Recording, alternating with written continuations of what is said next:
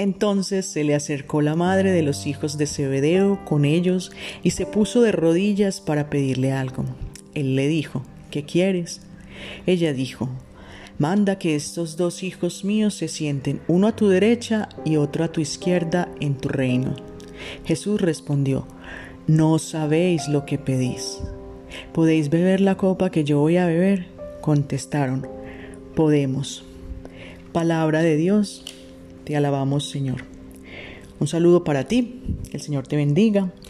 Acabo de compartir el Evangelio de Mateo, capítulo 20, versículos 21 al 22, pero también está este mismo episodio en Marcos, en el capítulo 10, en los versículos 36-38, pero ya no aparece la mamá de los Zebedeos, sino que son los mismos hijos los que le están haciendo la petición a, Jesús directamente. Ya no es la madre, pero más sin embargo, en lo que quiero que nos quedemos es en lo que Jesús le responde. No sabéis lo que pedís. Pero también al inicio le hace una pregunta. ¿Qué quieres? y a los hijos en el Evangelio de Marco les pregunta, ¿qué quieren que yo haga por ustedes? Jesús siempre nos está preguntando eso porque Él, aunque lo sabe, quiere que nosotros entablemos ese diálogo porque Él quiere conocer de nuestra propia boca cuáles son los anhelos de nuestro corazón, qué es lo que anhelamos tener, qué es lo que para nosotros sería, entre comillas, lo mejor. Y quiero que en este momento te hagas esta pregunta, que cierres tus ojos y que medites qué es lo que te dice tu corazón. Si Dios en este momento te preguntara, ¿qué quieres que haga por ti? ¿Qué es lo mejor para ti? ¿Qué piensas que es lo mejor para ti?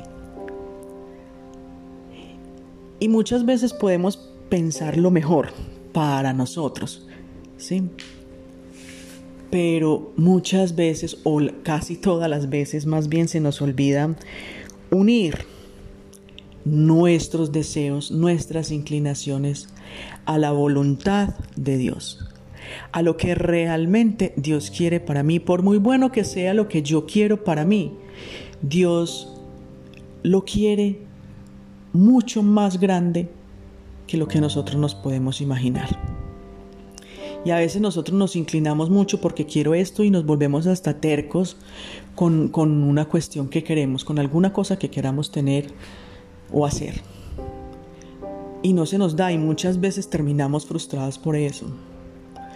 Pero se nos olvida que Dios tiene una voluntad y que tal vez lo que Él está pensando que vaya a pasar no nos conviene tanto como lo que Él está pensando que pase. Entonces yo te invito a que no te sientas frustrada o decaída porque un deseo tuyo no se cumple, más bien escucha la voz de Dios preguntándote qué quieres, qué es lo mejor para ti, según el plan de Dios para ti, según lo que Dios quiere para ti, ¿sí? Y está muy bien desear los primeros puestos, ¿sí? Eh, porque no solamente es un deseo mundano, sino también un deseo religioso. Y es justo desear estar cerca al Señor. Más aún, es bueno desear ser como Dios. Lo malo es que nosotros no lo conocemos y creemos que somos eh, como Él mismo, tal vez en aquello que nos hace muy diferentes a Él. Y es en la forma en que pedimos.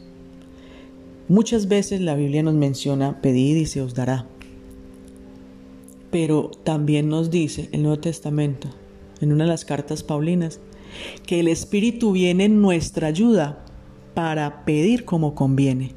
Es decir, busquemos la ayuda del Espíritu Santo, que sea Él el que nos muestre qué es lo que realmente nos conviene, nos conviene hacer, nos conviene tener, por donde nos conviene seguir. Cualquier decisión que vayamos a, a tomar en nuestras vidas, tengamos en cuenta la acción del Espíritu en nosotros pidamos esa ayuda del Paráclito, de ese consolador, para que sepamos encaminar nuestros deseos, para que sepamos que realmente es lo mejor para nosotros.